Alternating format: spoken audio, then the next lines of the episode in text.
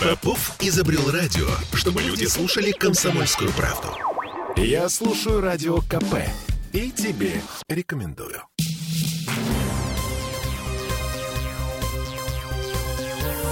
Темы дня. Э, слово «хлопок» сегодня снова попало в наш лексикон. Э, хлопок был такой силы, что вылетели окна на двух этажах в панельной хрущевке на Товарищеском проспекте и вогнуло двери лифта. Основная версия интернет-разборки in real life. Всем привет, я Олеся Крупанина. Я Дмитрий Делинский. Представьте себе, вы мирно спите у себя дома. Район метро Дыбенко, рядом парк Есенина. В общем, классический спальник, спальный район. В три часа ночи у вас будет оглушительный грохот, звон битого стекла. А минут через десять э, к этому добавляются еще и сирены. Приходят спасатели, вас эвакуируют, и до утра вы греетесь в автобусе. А утром, после того, как в парадной заканчивают работать следователи и криминалисты, вас пускают себе домой домой. Вы выходите в интернет, и там вы узнаете, что виновник всего этого бабаха — это ваш сосед. Некто Михаил Ануркин. Ему 35 лет, и живет он в интернете, в буквальном смысле слова. Вот что заявил коллегам с телеканала 78 его отец.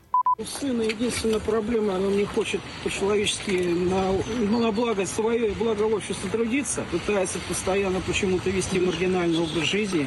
Выпить пиво, покурить, пообщаться в каких-то программах непонятных типа Дискорда. А вам известно про угрозы, которые ему были от э, третьих лиц э, до этого? Он да, что-то он вам рассказывал? жаловался. Я сам писал заявление в полицию.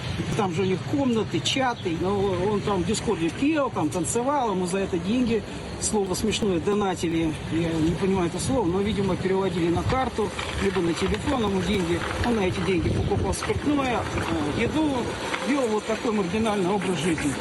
Дискорд — это такой мессенджер с поддержкой видеоконференций. Там тусуются геймеры и студенты. В общем, много всякой школоты. Очень много, буквально миллионы. В том числе и трэш-стримеры. Одним из них э, был тот самый Михаил Ануркин. Михаил Ануркину, напомню, 35 лет. Угу. И вот по словам его отца, кто-то ему угрожал. Две недели назад сыну облили краской дверь, а прошлой ночью дверь подорвали.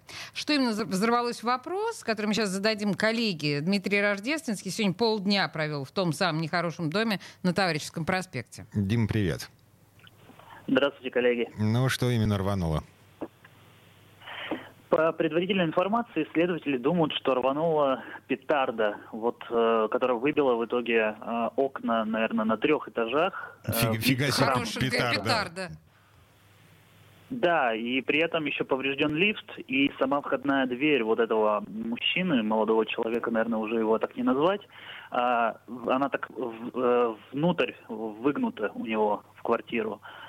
Так что теперь дорогостоящий ремонт э, ему предстоит. Но все, весь день он находится на допросе у следователей. Ему, конечно, не до этого, потому что, ну, э, возбуждено уголовное дело по статье покушения на жизнь. Все действительно могло закончиться плачевно, но, к счастью, никто не пострадал. Угу. Подозреваемый?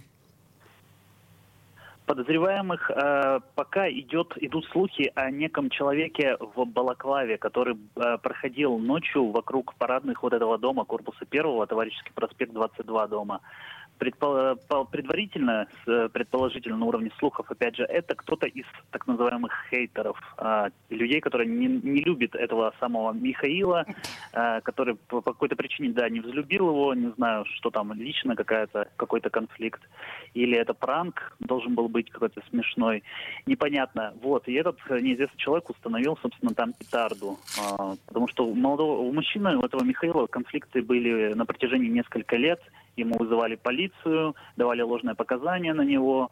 То есть и он с этим борется уже не первый год, но и сами соседи отзываются о нем как неблагополучном, скажем а так. А что говорят соседи? Ну, никто совсем слухов не хочет распускать, просто говорит, что Э, этот мужчина ненадежный, и как бы его асоциальный, его обходят все сторонами, никто с ним не контактирует, потому что сам он, ну, какой-то просто подозрительный. Отец вообще прямо его называют пивным алкоголиком, а в социальных сетях я нашел сегодня у этого Михаила э, короткие ролики там в ТикТоке, где он... И вот он что он там делал?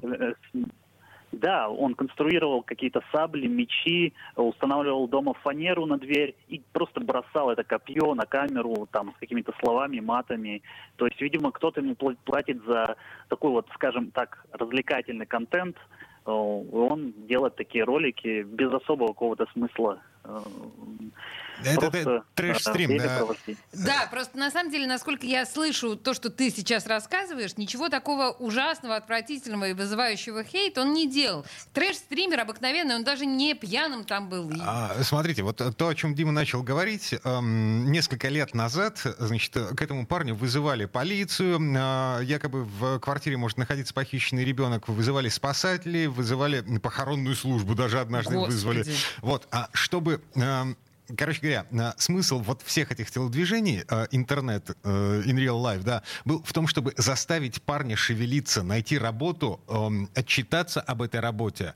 И тогда вот этот весь замес прекратится. А, о, интересно. То есть... эм, Социальная функция, по сути дела, ну, трэш-стрима. Да, то есть может сложиться так, что вот эту бомбу подложили для того, чтобы парень вышел из дома. Ты разделяешь это предположение, Дим?